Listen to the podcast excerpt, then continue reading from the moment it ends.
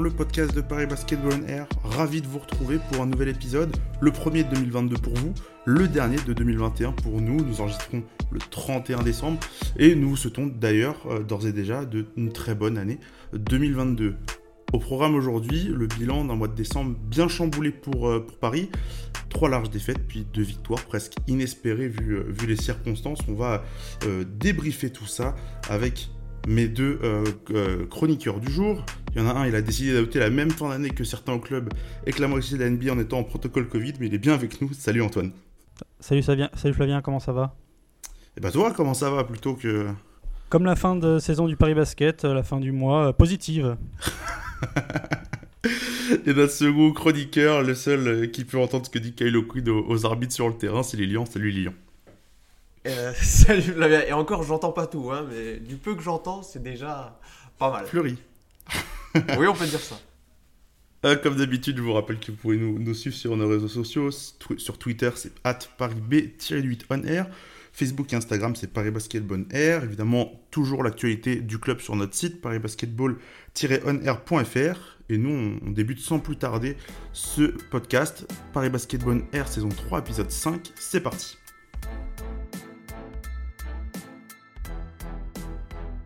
I'm Kyle Allman, the new player of Paris Basket, and you're listening to Paris Basket on Air.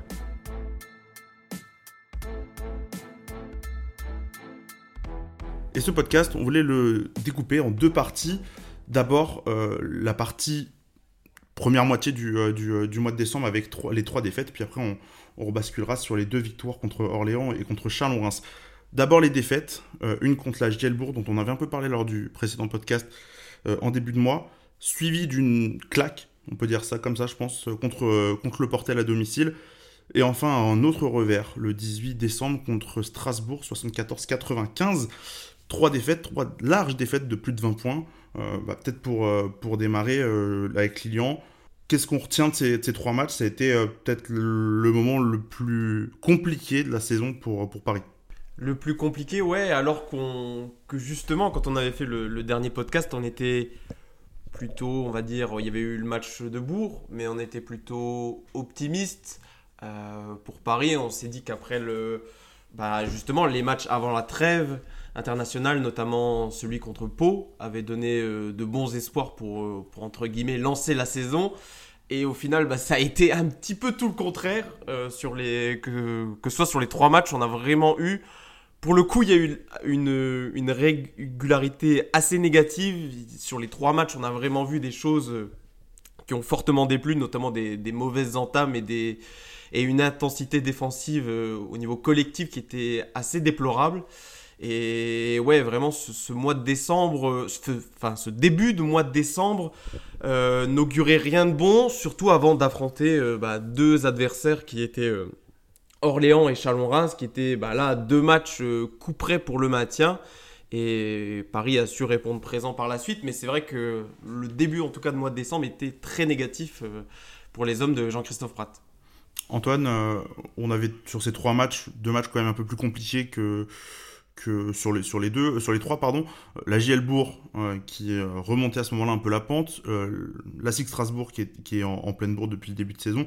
Il y avait le Portel qui se déplaçait à, Paris entre les deux, où bah, l'entraîneur euh, du Portel avait été positif au Covid, n'était pas là, donc c'était, on va dire, le match à prendre, et, et, on, et Paris complètement passé à côté pour peut-être même te lancer à la fin, à la fin du, match, après le match, Jean-Christophe Rat disait que Paris mettait en danger ces trois années de travail.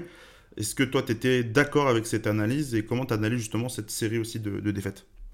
Cette série de défaites, euh, c'est vrai qu'elle était très chaotique. Le retour de trêve internationale euh, a fait beaucoup de mal au final euh, aux Parisiens. comme tu l'as dit, Flav, l'après-conférence de presse, Jean-Christophe Pratt, pour la première fois, était vraiment défaitiste, de la pointer du doigt trois belles années de travail, euh, je le cite, euh, peut-être pas à ce point-là, mais c'était la première fois où on pouvait vraiment se poser des questions sur euh, le projet, le futur du Paris Basketball en Betclic Elite, hein, clairement, parce qu'après une défaite comme le Portel, tu as cité, il n'y avait pas le coach, beaucoup de joueurs en protocole, un assistant coach donc a pris les rênes de l'équipe pour la première fois depuis 13 ans, ou 11 ou, 11 ou 13 ans, quelque chose comme ça. Et ben, sur, le, sur, le, parquet, une entame très poussive, un faux un faux premier carton, on, limite la casse, un manque d'implication des largeurs en défense, ce qui a été le cas pour les trois matchs, hein, mais celui-là a vraiment été marquant. C'est vrai qu'il y avait quand même beaucoup d'inquiétudes à avoir de ce début du mois de décembre, de ce retour de trêve. Quand on écoute le coach, il a même carrément regretté d'avoir octroyé des jours de repos à ses joueurs, tellement le manque d'implication était flagrant. Donc il y y avait beaucoup d'inquiétudes à, ressortir de ces matchs-là. Et euh, je le répète, hein, je pense, personnellement, je sais pas où, mais c'était la première fois où je me, demandais où on allait cette saison et est-ce qu'on allait remonter la pente. Il y a encore beaucoup de matchs, mais c'est la première fois que cette sensation-là euh, vraiment euh, me traversait l'esprit. Non, bah moi complètement, et, même peut-être pour ajouter à, à l'extra sportif, c'est aussi à peu près à ce moment-là qu'il y a des rumeurs qui commencent à, sortir sur des offres qui avaient été faites notamment pour Ryan Botwright venant d'Israël, d'un possible départ dans les prochaines semaines de Kylo Quinn, d'un départ à l'amiable après un début de saison où l'intégration, du moins sportivement, était, était pas optimale. Et je sais pas si ça, si ça a joué un rôle, mais en tout cas, tout, tout le, on va dire, le mauvais depuis le début de saison s'est concentré en, deux semaines, trois semaines, avec ses résultats sportifs euh, et, des difficultés. Il y a aussi la blessure de, Milan Barbic qui est encore out pendant, euh, pendant plusieurs semaines. Il y a beaucoup de choses qui faisaient que le climat autour du, Paris Basketball n'était pas forcément euh, très, très joyeux. Et c'est vrai que sur le terrain, ça, s'est vu collectivement très compliqué. Et, et puis, j'ai envie de dire même tout simplement pas au niveau, que ce soit collectivement ou individuellement. sur les 12 cartons qu'il y a eu dans ces trois matchs, Paris n'en a remporté qu'un seul. Euh, contre la SIG, euh, alors qu'ils étaient déjà largement, euh, largement menés. Il y a eu un semblant de retour dans le troisième carton. Mais sinon, n'a pas vu ce, supplément d'âme, on va dire, que, l'équipe est capable de se mettre habituellement dans certaines rencontres. Là, c'est vrai que sur les trois rencontres, il y avait quand même celle du Portel qui était un match accessible. Alors Paris, spécialiste aussi de perdre des matchs qu'il doit gagner. Mais celui-là était plus que obligatoire à remporter parce que le Portel, tout simplement, est un, est un candidat au maintien, tout comme Paris. Parce ce qui était plus. Peut-être les résultats n'étaient pas toujours là en début de saison, mais là, pour euh, rajouter un dernier mot, ce qui avait fortement déplu sur ces trois matchs-là de décembre, c'était, on va dire, la manière. C'était vraiment ça, les larges défaites de plus de 20 points, donc deux fois à domicile, même si c'était face à notamment deux bonnes équipes, Strasbourg et la JL Bourg.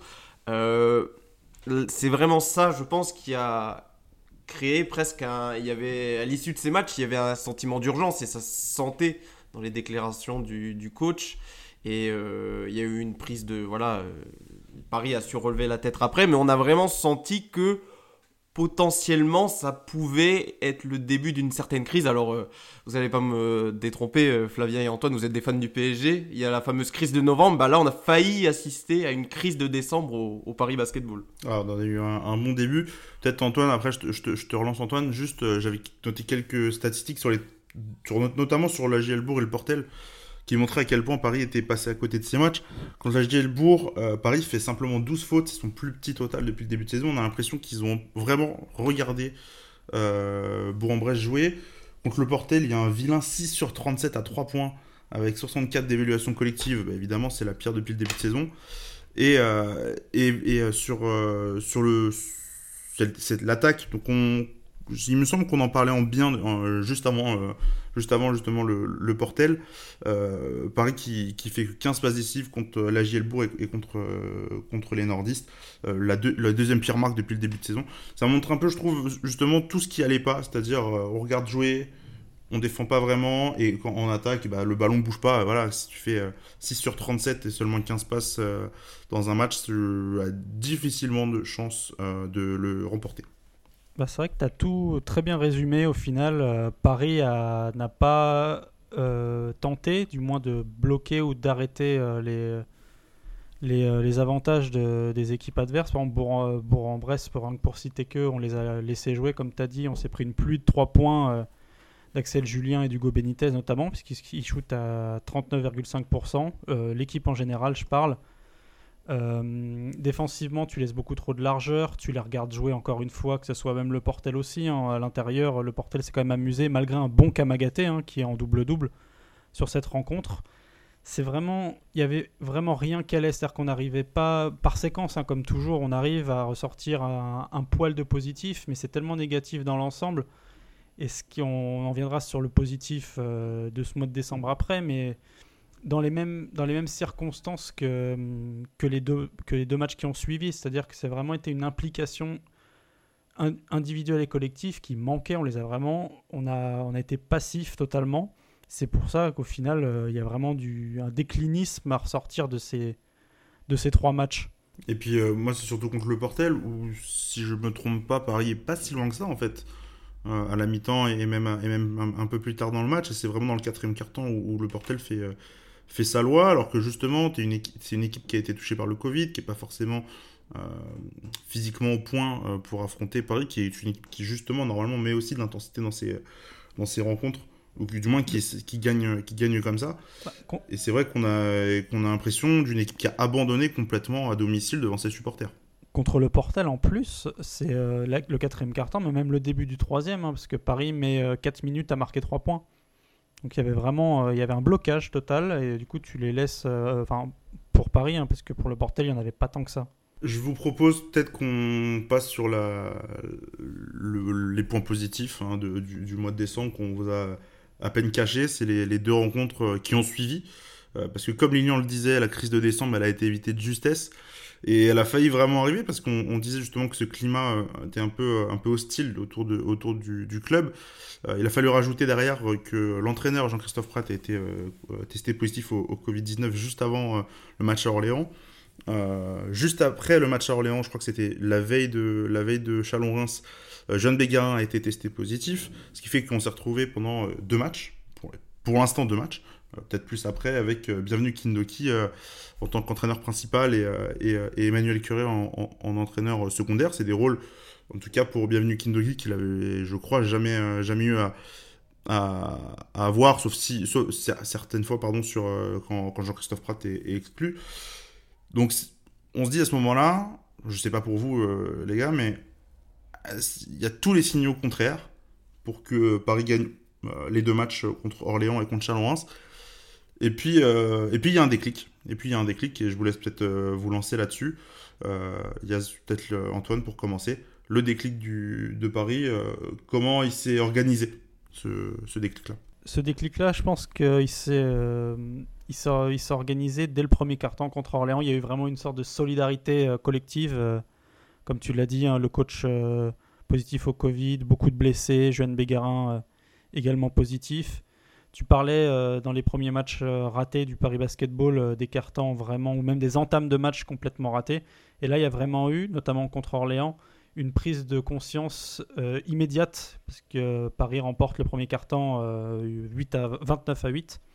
Il y a vraiment une rigueur défensive qui s'est qui s'installait. Il y a eu une presse qui était extrêmement sérieuse, une attaque qui était beaucoup plus intelligente, beaucoup plus posée. Et, euh, on en parlera, Dustin Sleva on a parlé justement, quand un groupe assez réduit, les automatismes peuvent revenir un petit peu plus facilement. Enfin, ça, c'est son avis euh, personnel. Voilà, on, a senti qu'il y avait une solidarité, un travail plus réfléchi. Là où, euh, et c'est clairement positif parce que ça aurait pu être l'inverse, ça aurait pu être une équipe amoindrie qui, se, qui, qui stresse ou qui qui se laisse aller et qui aurait pu vraiment perdre. Mais je pense que cette solidarité retrouvée, ce caractère parisien qu'on a depuis la création du club, il, a vraiment, il est vraiment euh, ressorti euh, de cette euh, période très très difficile. Alors c'est vrai aussi qu'il faut noter, donc, je me base là pour l'instant sur le match d'Orléans, Germain Castano, l'entraîneur de l'OLB, qui, a pas mal, qui était pas mal critique envers ses joueurs notamment sur leur implication. Lilian, toi, tu as pu parler un peu avec Bienvenue Kindoki, même tout le coaching staff là, depuis, depuis les deux matchs, c'est vrai qu'on a senti cette, cette unité derrière un objectif commun là sur deux matchs. Bah, c'est vrai que depuis, Antoine le disait, depuis la création du club, on a l'impression que le Paris Basketball n'est jamais aussi fort que dans l'adversité. pour le coup, là, il y avait beaucoup de, vents contraires. tu l'as dit, une série de défaites. le Covid, il fallait également rappeler que Milan Barbic et Amarassi n'ont pas pu disputer ces rencontres pour des pépins physiques. Euh, la cheville pour Milan et puis euh, l'épaule pour Amara. Euh, et ça m'a fait un peu, là, ça me fait un peu penser au, au match de l'an dernier face à Évreux. Euh, là-bas où euh, il y avait euh, de mémoire, il y avait Juan Bégarin qui était absent pour cette rencontre, il y avait Gauthier Denis peut-être, je me rappelle plus. non, il y avait Kevin Franceschi qui s'était blessé lors de ce match. Oui, Gauthier était, était, blessé au à ce moment-là. Voilà. du coup, Loïs Gendré avait joué des minutes importantes et bref, Paris s'en était sorti dans un match qu'on ne les voyait pas du tout remporter. Et là, c'est un peu la même chose. On, se demandait un petit peu comment Paris allait pouvoir se, sortir de ces deux matchs. Et au final, il y a eu une réaction, pour le coup, vraiment collective. Tous les joueurs ont été quasiment à l'unisson sur les deux rencontres. Euh, les débuts de match ont été excellents, notamment celui à Orléans qui, doit être l'un des meilleurs cartons d'une équipe en Betclic Elite cette saison où il y a même, euh, je dis premier carton, mais en fait c'est toute la mi-temps où vraiment Paris pouvait tenter n'importe quoi, euh, bah, ça pouvait rentrer dedans. Euh, donc vraiment on a senti, ouais, comme le disaient les coachs, une implication collective, une certaine solidarité entre les joueurs face à la situation et tout le monde s'est dit qu'il fallait augmenter leur propre niveau. Euh, il y a certains joueurs qui étaient voilà qu'on a critiqué, notamment Ryan Botwright qui a fait un, gros match face à Champagne Basket et qui, pareil, lui a su euh, élever son niveau au, meilleur des moments. Donc euh, bah, c'est venu à, un point nommé pour Paris. Bah, c'est vrai. Et puis, enfin, collectivement, je moi je, vais te lancer Antoine. je trouve encore une fois d'ailleurs, euh, que Paris a gagné parce qu'elle a, très bien défendu, euh, plus que parce qu'elle a très bien attaqué. Alors, euh, contre, contre Chalon-Reims, c'est un peu différent, mais en tout cas contre, Orléans, où notamment ce premier carton, encore une fois, on parle de 29 à 8, tu prends peu de points, il y a beaucoup, beaucoup de points en transition. Et, et, de, points faciles, de paniers faciles pour Paris. Euh, ça s'enchaînait, ça s'enchaînait, ça s'arrêtait jamais. C'est monté à plus de 30-31 points d'avance à un moment euh, en début de deuxième carton. Et j'ai trouvé que sur les deux matchs, ce qui a vraiment fait euh, sens, c'est le même point commun, c'était justement cette défense. Alors il y a un peu aussi le ballon tourne mieux en attaque, mais pour moi ça venait de la défense. Je sais pas si tu me rejoins là-dessus. Si, totalement. Flav, là-dessus, défensivement, on était vraiment très rigoureux. Tu parlais, euh, c'est vrai que euh, contre Orléans, euh, il y a eu beaucoup de points en transition parce qu'Orléans perd 10 ballons à la mi-temps, ils sont déjà à 10 pertes de balles. Et c'est des points qui n'ont pas été gâchés par le Paris Basketball, donc des points qui, ont été, qui sont allés arrachés et qu'ils ont marqués dans la foulée. Donc il y avait quand même aussi ce réalisme-là. Il y a eu le même aussi contre, contre Chalon-Reims, pardon. Et aussi, c'est une implication vraiment collective. Par exemple, Loïs Gendret, quand il a quelques minutes, je le trouvais vraiment intéressant en défense, notamment contre euh, Chalon-Reims.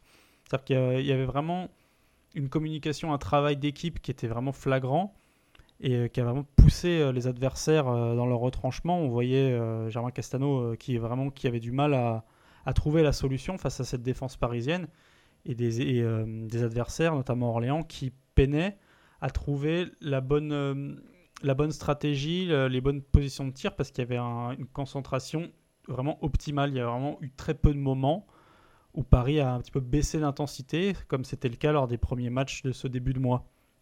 Lilian, tu rejoins Antoine là-dessus Ouais, totalement. Et pour illustrer un petit peu plus le... cet élan collectif, euh, on, critique souvent un peu le mouvement du ballon, notamment offensivement. Et, et j'ai trouvé qu'il y avait plus... De... Alors pas forcément plus de mouvement du ballon, mais plus de mouvement des joueurs et une meilleure communication dans leur rotation, dans leur mouvement. Euh, pour illustrer cela, vous pouvez juste aller voir la première possession du deuxième carton face à Orléans. Euh, le ballon ne bouge pas du tout, il reste dans les mains de Ryan Botwright. Et il y a un jeu sans ballon de Dustin Slevite, Gauthier Denis, qui fait. Mais alors, bah. En même temps, c'est un peu les, les deux meilleurs joueurs de l'équipe dans ce domaine-là. Mais euh, rien que par leur mouvement euh, loin du ballon, ils se créent un espace et Ryan Botwright n'a plus qu'à délivrer une, euh, une offrande à, Dustin Sleva. Mais ça illustre un peu ce, le fait qu'on sent qu'il y a un peu plus d'automatisme et une meilleure communication dans l'équipe, que ce soit défensivement ou offensivement. Et on espère que c'était pas juste, on va dire, une, parenthèse, euh, ces deux matchs, parce qu'il y avait un contexte particulier, euh, parce qu'il y avait de nombreux blessés, et que c'est quelque chose que les joueurs vont pouvoir reproduire au cours de la saison. Est-ce que ça peut être un, un moment fondateur? Je ne sais pas, parce que le contexte a fait que c'était c'est trop particulier, trop euh, on peut pas forcément l'assimiler pour le reste de la saison, mais peut-être que ça peut créer quelque chose, tout du moins collectivement au Ouais, puis, ouais, pour euh, ajouter à, à cela, euh, contre Orléans, c'est le plus gros total de passes décisives depuis le début de saison euh, sur un match avec 25 passes décisives, ce qui est énorme.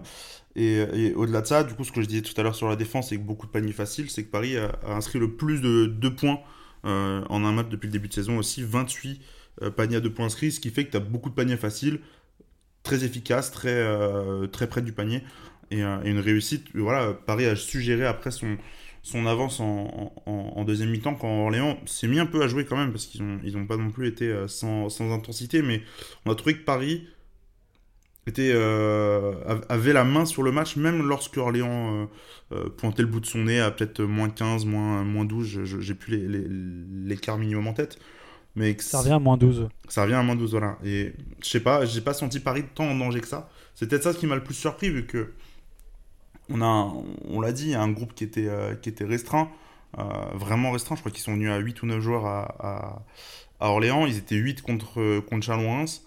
Et, euh, et c'est vrai que les deux matchs, on a, l'im- une- on a eu l'impression qu'il y a eu un surplus d'énergie de, de Paris par rapport à, à, ces, à ces deux équipes. Contre, le, contre euh, Chalon-Reims, peut-être ce qui a fait la différence, euh, au-delà de la défense, c'est surtout l'attaque, euh, avec les 17 tirs à 3 points qui ont été marqués. Je crois que c'est de très loin la meilleure marque de la saison cette année. Et j'ai vu pas mal de motifs d'espoir là en, en deux matchs, sachant que, comme le citait Lilian, il y a pas mal d'absents. Je pense qu'on peut aussi souligner dans cette, dans cette période le, le fait que, comment dire, le Paris Basketball dispose d'un staff technique euh, très pléthorique.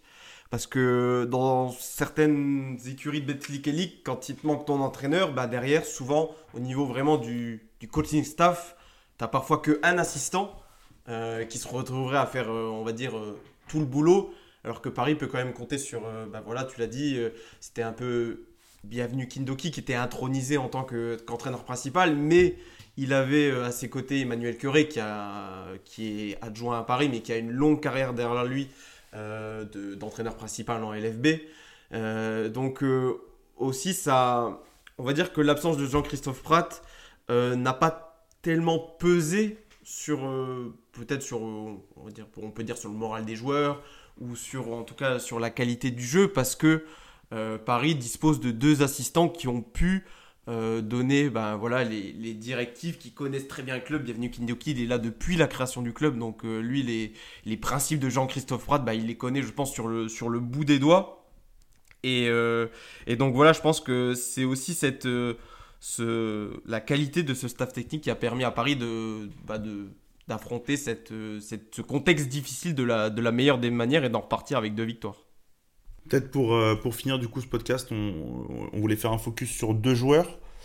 Euh, un sur Dustin Slavey, un sur Ryan Botwell. Je vous propose qu'on commence par Ryan euh, et de finir par, par Dustin. Parce que Ryan, je voulais faire un, un, petit comparatif sur les trois premiers matchs et sur les deux matchs qui ont, été ceux de, de la fin d'année. Peut-être Antoine, sur ce que tu as un peu à dire sur Ryan, qu'on a trouvé frustrant, pour être gentil, sur les trois premiers matchs et vraiment excellent par contre euh, sur les matchs contre Orléans et contre Chalon-Reims. Totalement. euh, le mot, c'est frustrant. C'est euh, un joueur qui a tellement de talent, mais qui en fait pas grand chose, ou alors euh, très peu- pas grand chose pour lui déjà. Quand on voit sa sélection de euh, sur les premiers matchs, je les ai sous les yeux. Il a 2 sur 8 euh, à 3 points contre Bourg, euh, contre Bourg.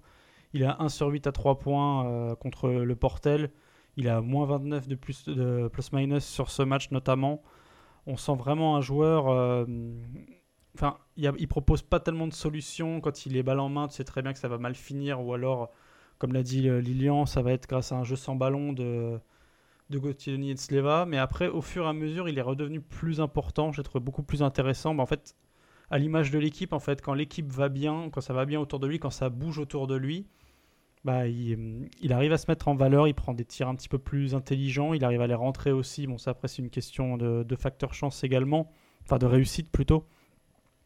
On a vraiment eu deux euh, bot rights sur, euh, ce, mois-là. Le, dernier était un petit peu plus intéressant, en espérant qu'il reste euh, sur, ce, type de jeu-là avec des tirs un petit peu plus int- intelligents et euh, réussir à faire jouer ses coéquipiers, ce que je trouve vraiment flagrant de plus en plus, c'est qu'il n'arrive pas à les faire jouer.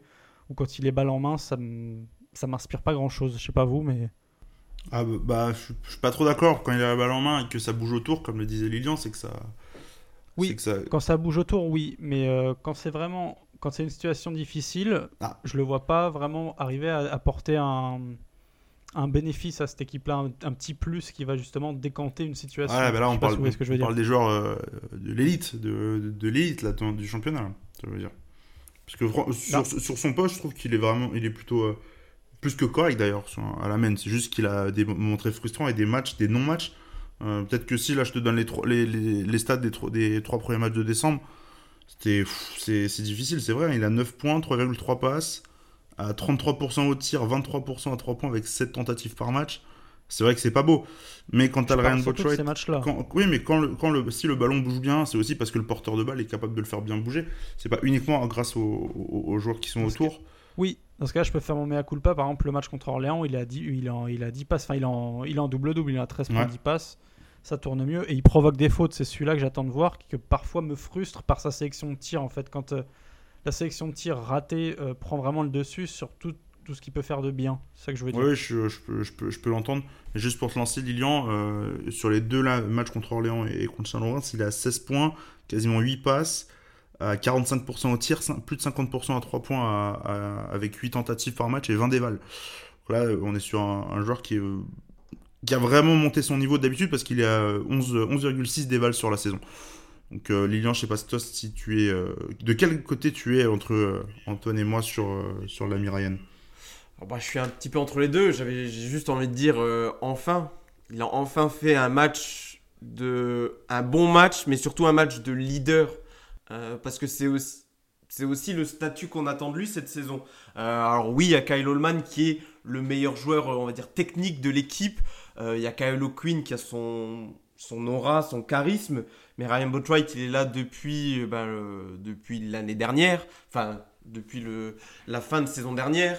Euh, on attendait de lui d'être un leader à la fois euh, par la voix, mais aussi sur le terrain. Et c'est ce qu'on n'a pas vu cette saison, qu'on a enfin vu. Euh, je sais pas si c'était peut-être le jour de son anniversaire, alors il, a eu envie de bien faire.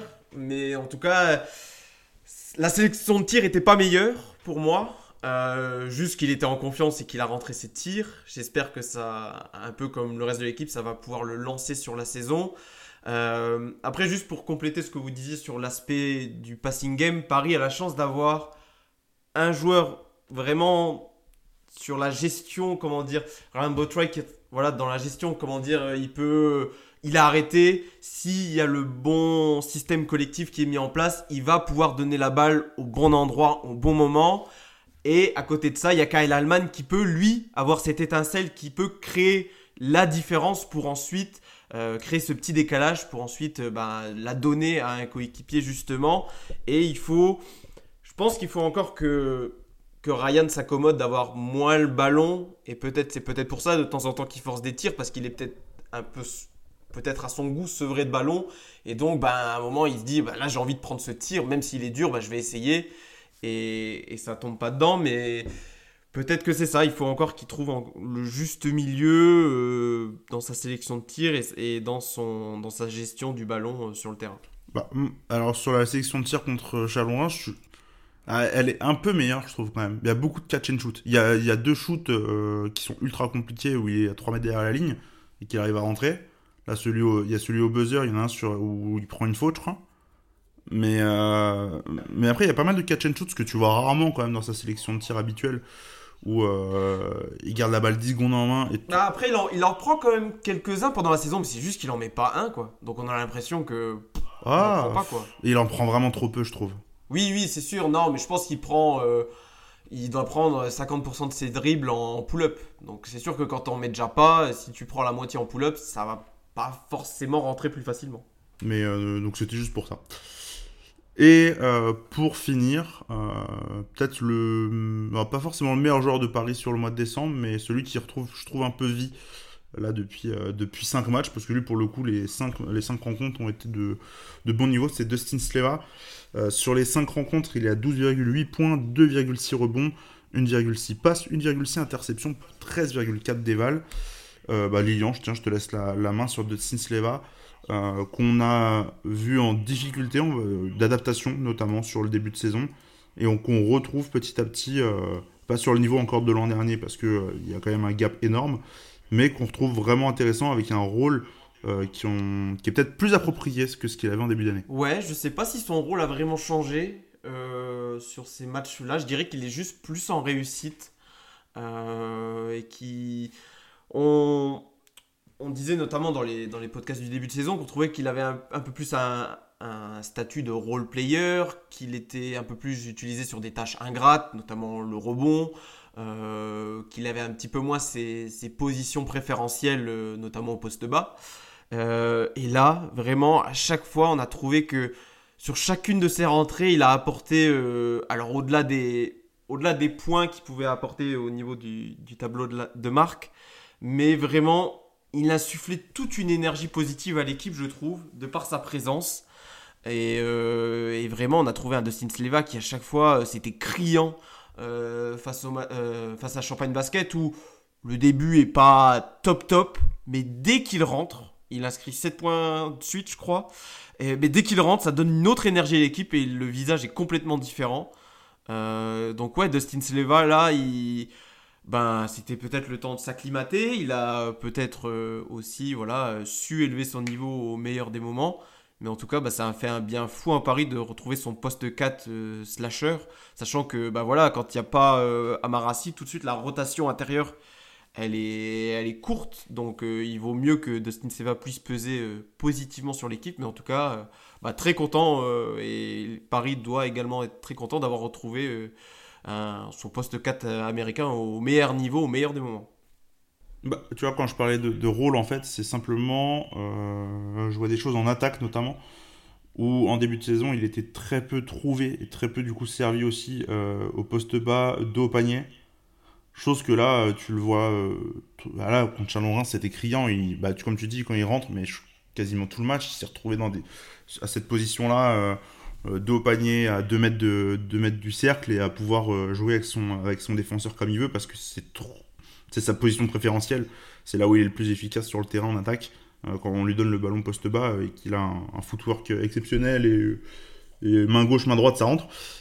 Des choses qu'on voyait pas en début de saison où il avait pas on lui trouvait pas de position de tir efficace. des trois points un peu, un peu compliqués contestés. Là, je trouve que ça. Il est un peu plus servi et que du coup il peut plus peser sur le jeu de l'équipe en, attaque et puis en défense plus ou moins toujours la même chose. Mais un, garçon qui, donne de l'énergie qui donne du lien parce qu'il est là depuis le début les débuts du club et qu'il est euh, et qu'il connaît lui aussi le système du, du bout des doigts. C'est pour ça plus là-dessus que je peut-être qu'en début de saison on l'abandonnait peut-être un peu vite, on lui donnait un ou deux post-up, ça rentrait pas forcément, et du coup on, abandonnait l'idée. C'est peut-être ça aussi là, il était en forme, on voyait que tout de suite il était en réussite sur ses premiers tirs, bah donc on se dit bon bah on va le servir, et puis bah ça marchait, donc euh, on a, euh, Paris n'arrêtait pas de le faire. Paris a surtout, je pense aussi au début de saison, essayé de, de mettre en place la, la relation euh, au Queen Kamagaté. voir ce que ça pouvait donner parce que c'était eux les deux titulaires et deux titulaires, on va dire, en puissance même. Et, euh, petit à petit, euh, de a, fallu, il a fallu trouver sa place et ça, c'est, euh, bah, ça se fait maintenant et un peu heureusement parce qu'il a, et ça arrive au, bon moment.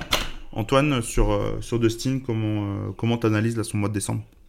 Bah, Vous l'avez très bien, très bien résumé. Il retrouve, il retrouve ses tirs préférentiels. Il est quasiment injouable. je repense à Chalon-Reims où euh, quand il transforme pas, euh, quand il met pas son tir, bah, il obtient ses lancers, parce qu'il provoque 4 euh, ou 5 fautes, notamment contre eux, puis il rentre ses lancers. Donc on retrouve le Dustin Sleva qu'on avait l'habitude de voir, son footwork, son QI basket aussi, sa, vision du jeu, parce que je trouve qu'il trouve vraiment bien ses coéquipiers, notamment Gauthier Denis. Ben, en citant Gauthier Denis, je peux citer le jeu sans ballon de Dustin Sleva aussi, qui a fait beaucoup de bien au Paris Basketball c'est un leader vocal, hein, comme, euh, comme tu l'as dit Flav, il est là depuis le début et ça se ressent vraiment. Il est vraiment très serein, il est, il est rassurant aussi, il a ce côté rassurant. On sait que quand il est vraiment en forme, c'est gage de qualité. Puis voilà, défensivement aussi très sérieux, très exigeant aussi. Et on a retrouvé aussi cette paire, euh, comme tu l'as dit euh, encore une fois, Flav, on cherchait en début de saison à développer la paire Kamagate et O'Quinn et on oublie parfois que la paire Sleva-Kamagate est déjà extrêmement bien développée et très, très complémentaire et ça fait vraiment du bien. Et notamment grâce à un Sleva qui, est, qui a été extrêmement régulier, comme à son habitude quand, quand il est comme ça. Est-ce que vous avez un, dernier mot à ajouter avant de conclure ce, podcast, messieurs?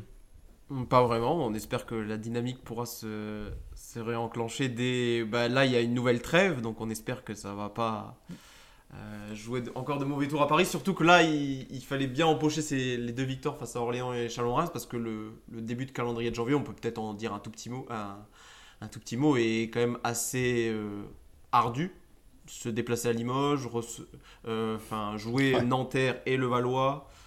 Je sais pas, je crois qu'après il y a un déplacement à Pau début février. Il y a un déplacement à Pau en euh, fin de mois, ouais. C'est vraiment quatre matchs pas évidents. Il y a quatre équipes, quatre équipes quasiment de playoffs. Hein. Mm. Quatre équipes qui visent les playoffs, voire plus. Donc ça va être, c'est sûr que ça va être, ça va être compliqué. maintenant il y a deux matchs à domicile contre le Valois et contre Nanterre. alors plus Nanterre du coup mais que ouais, ça dépend ça dépend de Levallois s'ils sont revenus du Covid euh, comme il faut mais, euh, mais que tu peux espérer peut-être euh, aller chercher déjà côté Limoges il manquera aussi Nicolas Lang qui s'est blessé pour encore plusieurs semaines si je dis pas de bêtises. Mais bon Limoges qui, a, qui est quand même en très grosse forme bah, qui était en très grosse forme avant la trêve là, ah bien sûr hein, mais bon. On va voir comment ils vont revenir mais on, on, on l'a bien vu les trêves peuvent casser des dynamiques Et puis il y a le Covid par là, on ne sait pas comment vraiment les équipes vont revenir, euh, vont revenir vers le 10 janvier. Euh, Effectivement. Bah, D'ailleurs, ce, ce premier match contre, contre Limoges sera diffusé le 9 janvier. Je crois que c'est à 19h, ce sera sur Beansport, premier match du Paris Basketball euh, diffusé sur, sur, sur Bean. Sur ce, messieurs, on va clôturer, clôturer ce podcast. Euh, n'hésitez pas à vous abonner à nos réseaux sociaux. Euh, encore une fois, je le répète, parisb-8 on air pour Twitter, Paris Basketball air sur Facebook et, Instagram. Euh, bah, tous les matchs qui vont arriver, vous, aurez toutes les infos sur le site. Normalement, vous aurez un papier avec justement les déclats des coachs sur cette période un peu compliquée qui a été, qui la semaine dernière pour, pour Bienvenue Kindoki, Manuel Curé et Jean-Christophe Pratt. Euh, likez, partagez le podcast. N'hésitez pas aussi à mettre des pouces bleus sur YouTube, à mettre les 5 étoiles sur Apple Podcast et sur Spotify. Maintenant, vous pouvez euh, euh, et, faites-le. ça nous aidera à développer le, le, média. On se retrouve, nous, au plus vite pour le prochain épisode. Merci, les gars, et à la prochaine. Salut. À plus.